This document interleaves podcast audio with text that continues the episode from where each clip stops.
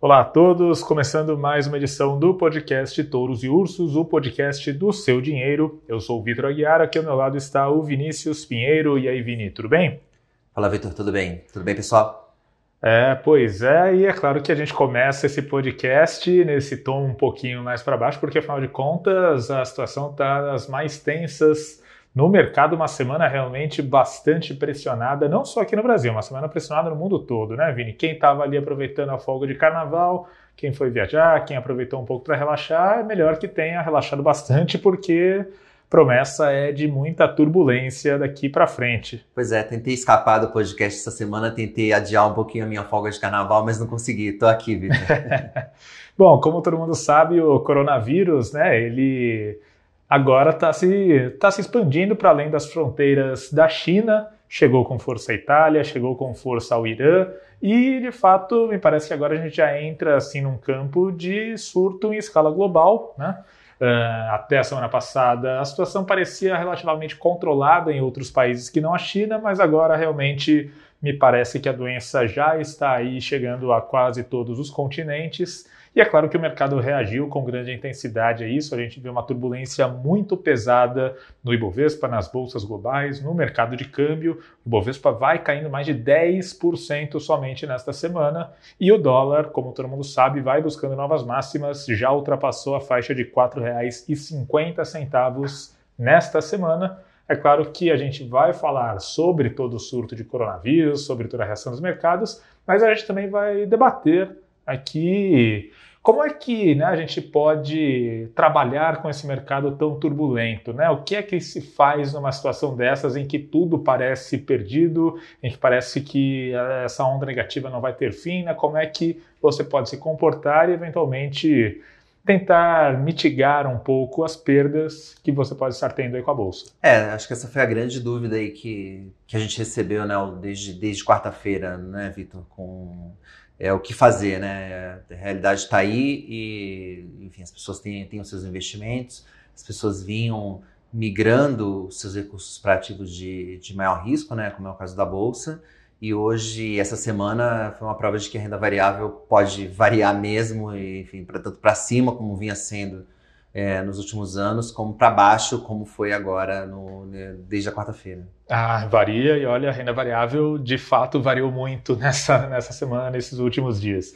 Mas além, né, claro, da resposta dos mercados ao coronavírus, a gente também vai falar um pouco sobre o cenário doméstico. Lá em Brasília as coisas estão aí ficando um pouco mais quentes, desde que o presidente Jair Bolsonaro divulgou aí alguns vídeos no WhatsApp em que ele apoia manifestações contra o Congresso. A relação aí entre governo e Congresso azedou e realmente existe uma percepção de risco político também entrando no radar dos mercados. Mas bom, antes da gente partir aí para o estado doméstico, é claro que não tem como a gente não conversar, não dar toda a atenção para o coronavírus, né, Vini? Desde quarta-feira, aliás, né, voltando, né, dando um passo mais para trás. Os mercados brasileiros estiveram fechados a segunda e a terça-feira por causa do carnaval, só que segunda e terça-feira foram dias muito críticos lá fora porque foi nesse momento que o coronavírus começou aí a se disseminar com mais intensidade para a Europa, principalmente na Itália, na Coreia do Sul, no Irã, muitos outros países começaram a ter aí uma explosão nos casos da doença. Então a gente viu que segunda e terça os mercados lá fora reagiram muito negativamente. E na quarta-feira, quando o Ibovespa reabriu, quando os mercados brasileiros se abriram, eles naturalmente tiveram que passar por uma correção. E de fato foi uma correção das mais intensas a gente viu o Ibovespa caindo não 1, não 2, não 5, mas 7% na quarta-feira, o pior pregão desde o fatídico Joesley Day, né? Todo mundo aqui se lembra do dia, né, da, dos áudios do Joesley Batista. E desde então, né, eu acho que passada quarta-feira, talvez muita gente tenha pensado, ah, não, ok, teve essa correção, mas agora vai ter aí um período de estabilização, talvez até uma certa correção de exageros, talvez exista um espaço para os mercados voltarem um pouco, subirem um pouco, mas o que se viu é que não, que a tensão continuou muito elevada.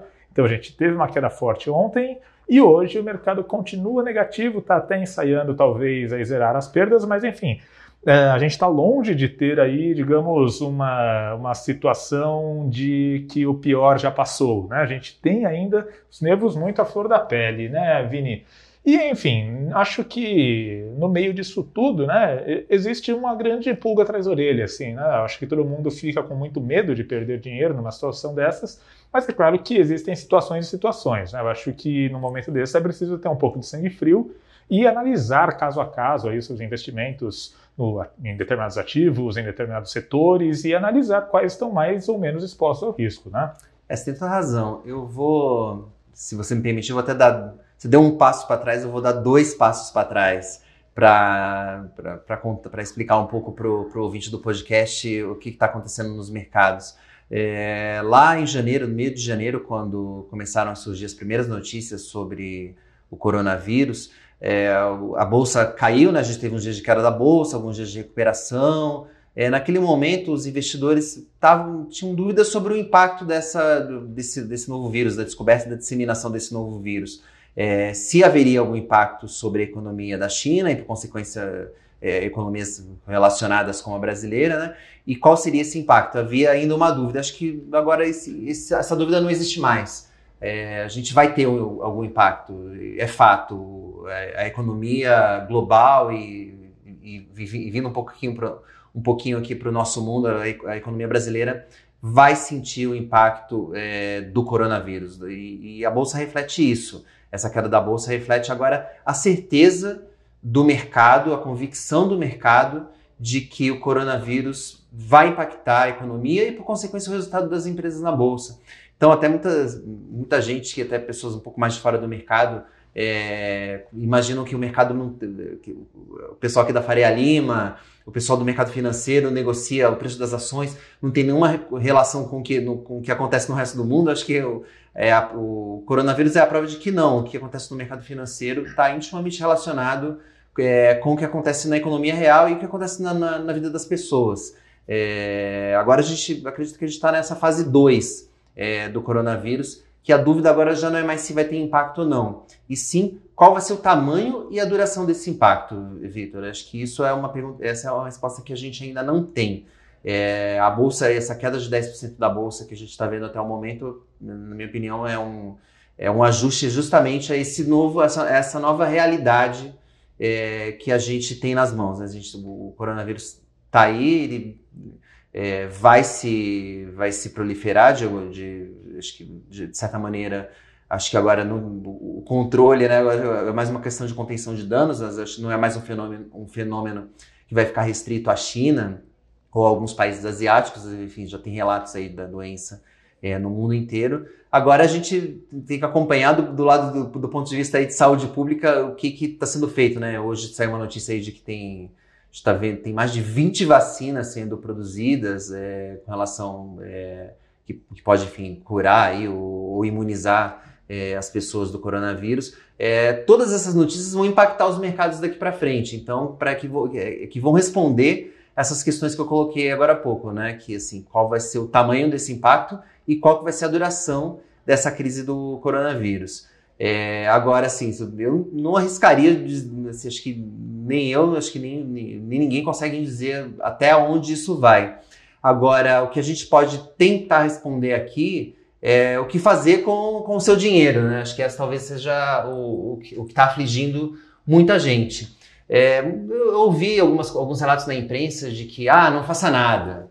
É, eu acho que, assim, depende de caso, caso a caso. Se você tem 100% do seu patrimônio na bolsa, se você investiu demais em renda variável, eu acho que você deve fazer algo sim. Acho que você tem que dimensionar um pouco os riscos. É, agora, se realmente se você tem uma carteira diversificada, né, que é o nosso mantra, né, que é aqui no, no seu dinheiro, Aí sim, eu acredito que não seja a hora de. Não, de, de não é a hora de vender, é, mas também não é a hora de comprar. Não vejo. Eu vejo que há pouca visibilidade no, no, no radar ainda para para dar uma de herói, né? Até como eu, como eu coloquei na semana passada, né? Quando a, quando a situação do coronavírus ainda estava bem mais leve, eu já, eu já tinha colocado ali que não era o momento de ser herói e continuo acreditando nisso.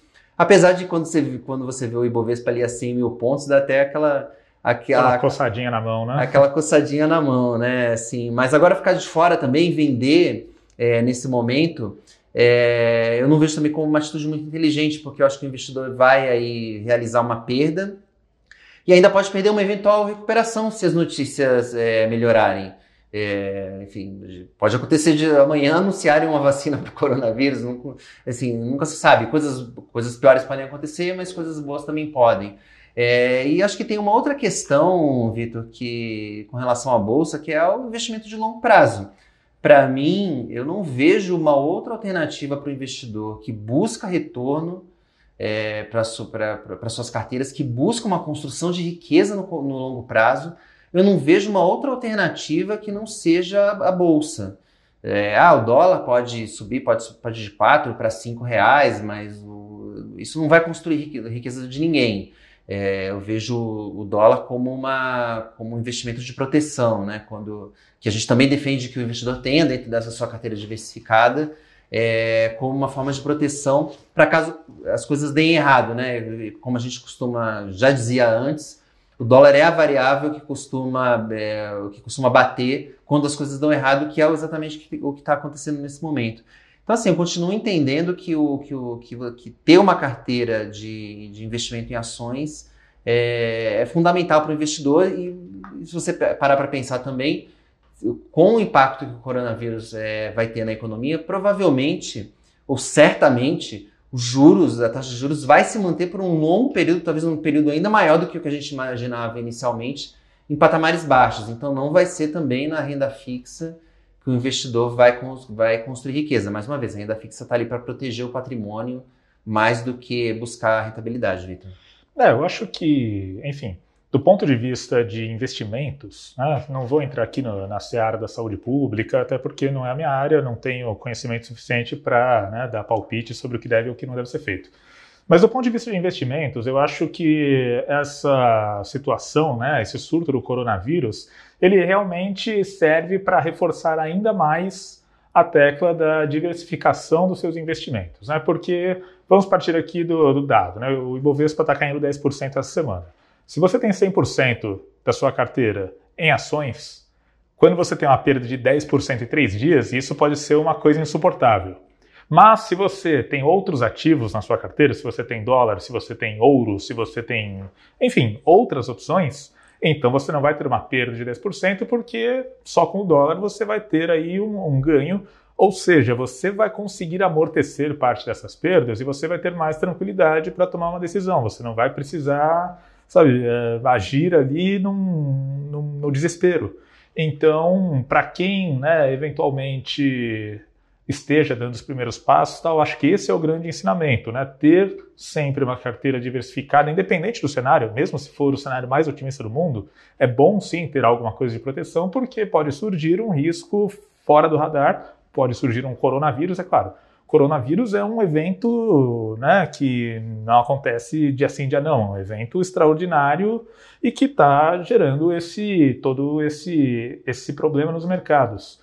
Mas ter aí, né, como a gente fala, sempre tenha dólar, sempre diversifique sua carteira, exatamente para uma situação como essa, porque aí você consegue agir com mais ou menos tranquilidade dentro do planejamento da sua carteira mesmo num ambiente mais nebuloso igual que a gente tem hoje. É na hora de fazer a avaliação dos seus investimentos, você deve sempre olhar o seu portfólio como um todo e não, não só um ativo, não é porque um ativo está caindo em uma determinada situação que você deve mudar toda a sua alocação de investimentos. Às vezes até as quedas fazem parte mesmo. Se tem, uma, se tem um ativo caindo, é, e, porque o outro está subindo na outra ponta. Então, tudo isso faz parte de você ter uma carteira diversificada. Aconteceu, vem acontecendo é, nas últimas semanas, nos últimos meses, da bolsa subir o dólar também.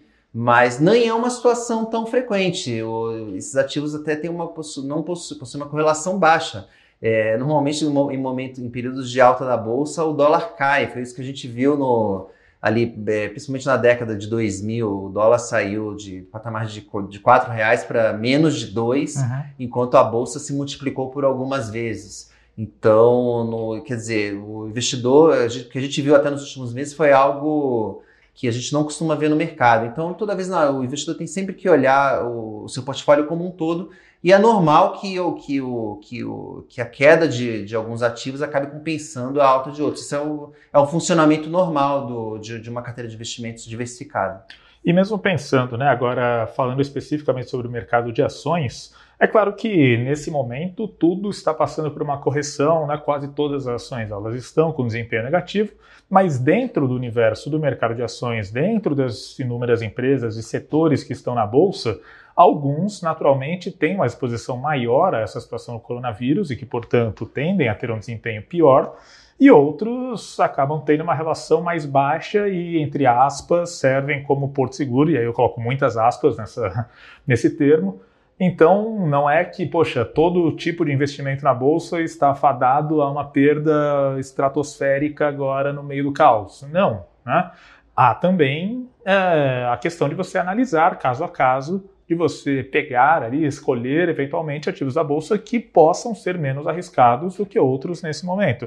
Então, de primeira, né, a gente vê que ações ligadas aos setores de viagens, principalmente companhias aéreas e empresas de turismo, elas são os grandes perdedores aqui da bolsa, né? Então, no caso, Gol, Azul, CVC, e é claro que essa é uma reação natural, afinal de contas, se existe um surto de uma doença misteriosa no mundo, então o meu incentivo para viajar é menor, e é claro que com o dólar mais alto, então também temos um incentivo duplo para não viajar. Então, eu acho que existe sim muito dessa análise caso a caso dentro da bolsa, né? Você você viu né, um relatório do, do UBS né, hoje cedo que falava um pouco sobre isso, né, Vini? Não, eles colocam exatamente isso, Vitor. Algumas ações vão, vão sofrer com, com a questão do coronavírus. As, as empresas é, ligadas ao setor de turismo é, são aí os, os suspeitos né, óbvios. É, você tem também as empresas de plano de saúde, é, principalmente aquelas ligadas, segundo o UBS, é, que, que tem uma exposição muito grande é, de clientes aqui nas regiões sul e sudeste, porque, enfim, são, são regiões de clima mais frio e onde potencialmente o vírus pode se espalhar é, com mais facilidade. Essas empresas podem ter aumento nos custos médicos, porque vai ter um aumento de consultas, etc. É, mas você também tem o, empresas até que ganham nesse, nesse cenário. É, laboratórios de, de laboratórios que fazem exames clínicos, por exemplo, muitas pessoas vão fazer testes para saber se estão infectadas com, com o vírus ou não. Esses, é, enfim, os laboratórios ganham quando fazem esse tipo de exame. Você tem também as drogarias, né? Você tem a Raia aí listada na bolsa, né? A Raia Drogazil. É, muita gente vai comprar máscara, vai comprar remédio para gripe, enfim, são, são empresas que potencialmente ganham, né? Laboratórios você tem o Fleury, você tem a DASA, você tem o Aliar, enfim, tem alguns também, alguns laboratórios é, listados em bolsa. Você tem outras empresas também, o BS também coloca os supermercados como um, é, entre as empresas que podem também se beneficiar no curto prazo. Por outro lado, empresas já de shopping center, aquele varejo de moda, talvez percam, enfim, tudo isso são efeitos potenciais. Enfim, o, o, o, o que o mercado tenta muitas vezes fazer é antecipar, se antecipar a um movimento que pode ou não se concretizar, né, com base no que a gente conhece hoje. É, o Vitor, mas eu só queria também acrescentar uma questão com relação à bolsa. Enfim, tem esse grupo que potencialmente pode sofrer mais, um grupo que pode sofrer menos com relação a, específico ao coronavírus, mas tem uma questão conjuntural também. Enfim, é, a bolsa subiu muito e havia de fato papéis que estavam caros no mercado. Com certeza. Então, esses papéis, embora talvez nem estejam tão relacionados à questão do coronavírus, eles acabam sofrendo mais também porque eles já estavam é, com, a gente chama de múltiplos muito esticados. Então eles acabam caindo mais nesse momento mesmo e talvez até seja um ajuste nesse caso até bem-vindo, enfim, parece que viu realmente caído muito.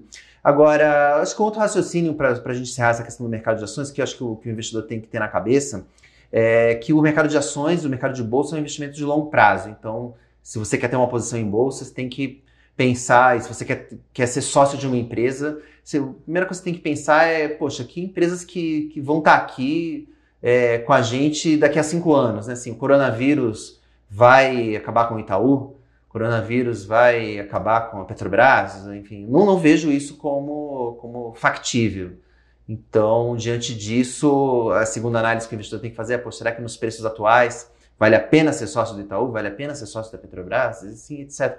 Quer dizer, o, o, sempre, sempre com essa visão de longo prazo e de construção de patrimônio. Acho que para mim esse tem que ser o objetivo de todo investidor na bolsa e não com flutuações de, de curto prazo, até 100 mil, vou aproveitar para vender a 110, porque esse 100 mil de hoje pode, pode muito bem virar 90 é, na semana que vem, dependendo do fluxo de notícias que a gente observar daqui é, até a segunda-feira, Vitor. Não, com certeza, né? É, a gente está num, num, momento em que não dá para você dizer, ah, poxa, a gente está chegando perto do, do, do vale e aí daqui para frente as coisas vão melhorar. Não, não dá para saber porque as notícias mesmo elas são muito incertas, né?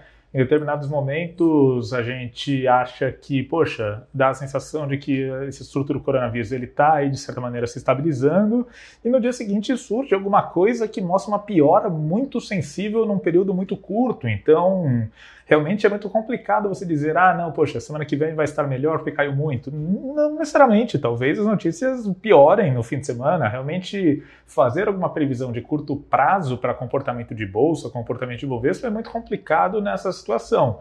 Mas o que cabe a nós aqui fazermos por vocês, né, ouvintes, leitores do seu dinheiro, é realmente alertar para esse para essa natureza muito sensível, muito volátil dos mercados agora no curto prazo, porque de fato no curto prazo o comportamento vai estar associado ao noticiário do, do coronavírus, enquanto a gente não tiver uma tendência mais clara, a única coisa que dá para dizer é se prepare porque vai vir muita, muita volatilidade aí pela frente. Mantenha a sua carteira diversificada. Exato, e mantenha a sua carteira diversificada. Falando em diversificação, passando um pouco aqui para o dólar, né? Porque semana após semana a gente tem falado, poxa, né, o dólar cravou novas máximas.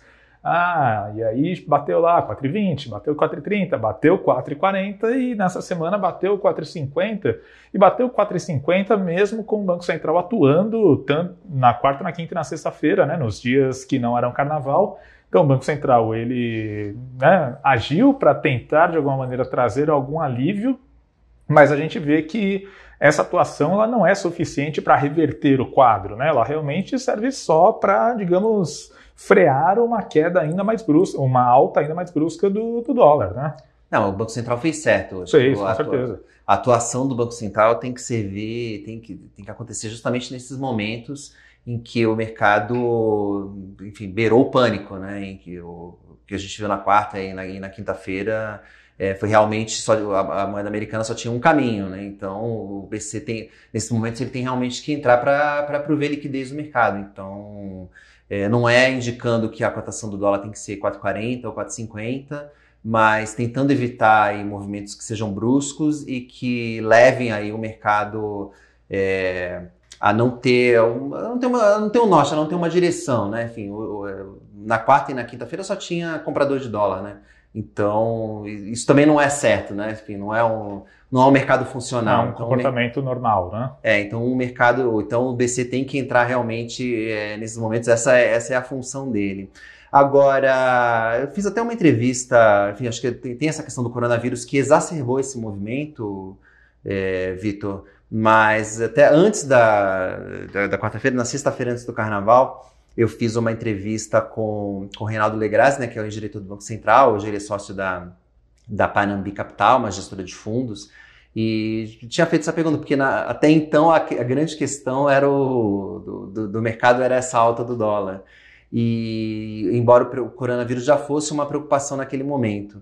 É, e para ele o, a, a, tendência do dólar realmente é para cima, não é para baixo, e isso mesmo antes desse agravamento do coronavírus. É, ele aponta aí alguns fatores que, como por exemplo a queda da taxa básica de juros, que é algo que a gente já vinha falando, né? redução do diferencial, que enfim, a gente deixou de atrair aquele capital especulativo que vinha para o Brasil se aproveitar da diferença de taxa. Mas, além disso, ele colocou uma questão importante que, eu, que vinha sendo pouco falada, na minha opinião, que é a deterioração das contas externas do Brasil.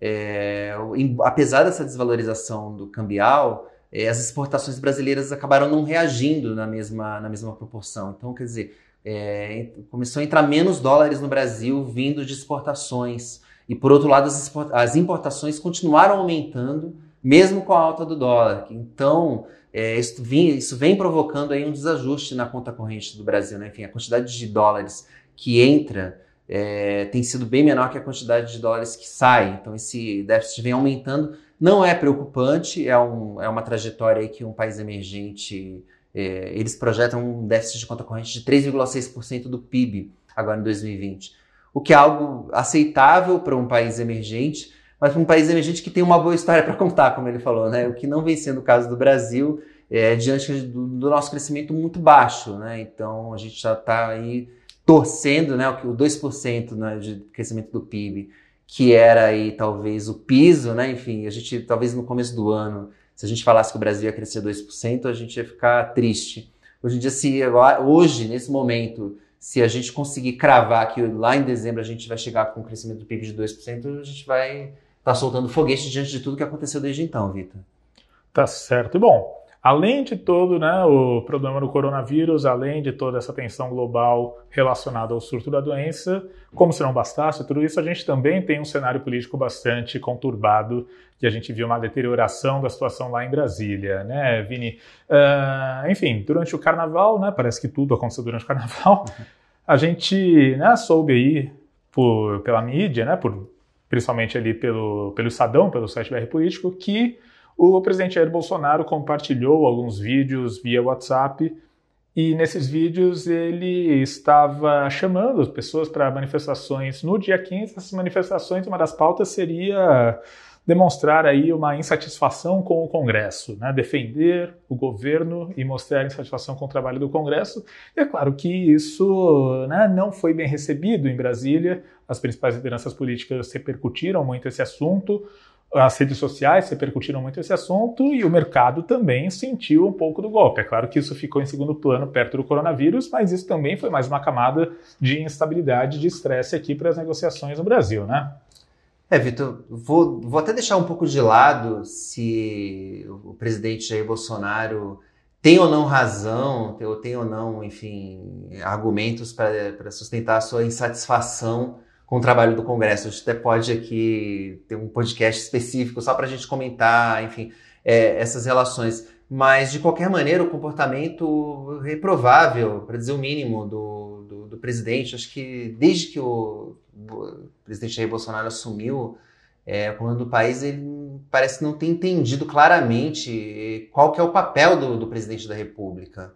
É, o Bolsonaro não é mais um cidadão comum, né? Enfim, tem o, tem, o, tem o bônus de ser o presidente, mas tem o ônus, né? Então o presidente da República não pode compartilhar é, esse tipo de, de, de, manifestação, mesmo supostamente no ambiente mais privado, é, como é o caso do WhatsApp. Lembrando que foi justamente no carnaval do ano passado que, que, que ele também compartilhou aquele vídeo do Golden Shower, esse no Twitter, que foi também, enfim, abominável para um, presidente da República. É, poxa, o que fazer? Acho que talvez, enfim, não, não vou entrar, como eu falei, não vou entrar no mérito se, se o Congresso está pegando no pé dele, enfim.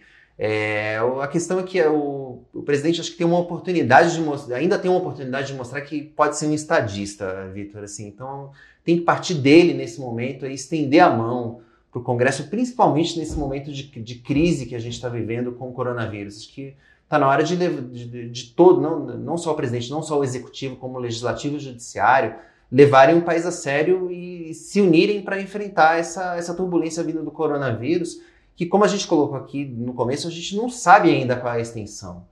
Então, assim, acredito que, que esse papel, que a bola, nesse momento, está nas mãos do presidente Jair Bolsonaro, não está na mão do Rodrigo Maia, não está na mão do, do Dias Toffoli, presidente do STF, está na mão dele, Bolsonaro. Só também abrindo aqui um, um parênteses também, que essa queda da bolsa e tudo mais, é, pô, não é a culpa do Bolsonaro também, né? Eu vejo alguns comentários nas redes sociais é, acreditando. É, para mim foi aquela cereja no bolo, né? No, enfim, se o ambiente político no Brasil tivesse um pouco mais pacificado, talvez a queda não fosse de, de, de, tal volume, talvez tivesse sido um pouco menor, mas não é que a bolsa caiu 10, teria caído 2 por causa do, ah, do ambiente político. O ambiente político é um, é um, é um fator hoje menor para essa queda de curto prazo da, da bolsa. Eu acho, que ele não, não contribui em nada é, para o ambiente turbulento que a gente está vivendo nos mercados. Mas a gente não, também não. A César o que é de César, a Bolsonaro, a Jair o que é de Jair. E nesse Sim. caso, não é a queda da Bolsa e essa disparada do dólar não tem relação com essa, com essa condução péssima política que o, que o presidente, do, do presidente nesse momento, Vitor? Ah, eu acho que, né, para a gente mencionar exatamente né, o que, que é reflexo do exterior, o que, que não é, é só a gente comparar o desempenho do Ibovespa com das bolsas globais e o desempenho do real em relação às divisas de países emergentes, que são os pares né, do real né, como no, no, jargão dos mercados. O Ibovespa né, tá caindo 10%, mas se você pega as bolsas americanas, elas estão tendo um desempenho pior até, as bolsas da Ásia, as bolsas da Europa, todo mundo está com uma queda muito forte.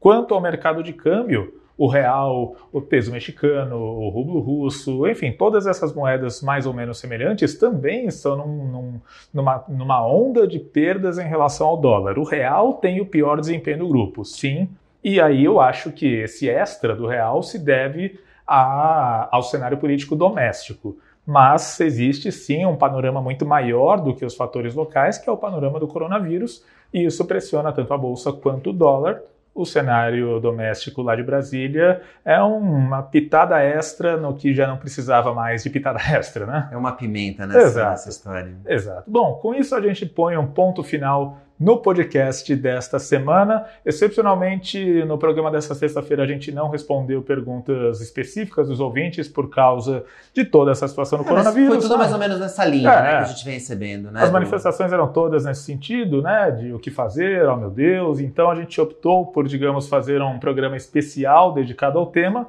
mas você pode, é claro, mandar aí sempre os seus e-mails, suas dúvidas para podcast@seudinheiro.com porque a gente vai receber todas as suas perguntas e aí no programa da semana que vem a gente volta à programação normal, claro, se o coronavírus deixar, a gente volta para a programação normal e aí começamos novamente a responder, ou pelo menos a tentar responder e ajudar vocês com as suas dúvidas de investimento, suas dúvidas relacionadas à bolsa e a todos os temas ligados aqui à nossa cobertura. Bom, Vini, muito, muito obrigado novamente pela participação. Valeu, Vitor. Vamos esfriar a cabeça aí no fim de semana. É isso aí, fim de semana. Vamos ver se as coisas melhoram e que ver se semana que vem, né, segunda-feira, a gente já começa com um clima um pouquinho melhor para os mercados financeiros. Bom, eu sou Vitor Aguiar, agradeço novamente a todos os ouvintes. Esse é o podcast Touros e Ursos. A gente está de volta na semana que vem. Tchau, gente. Um abraço.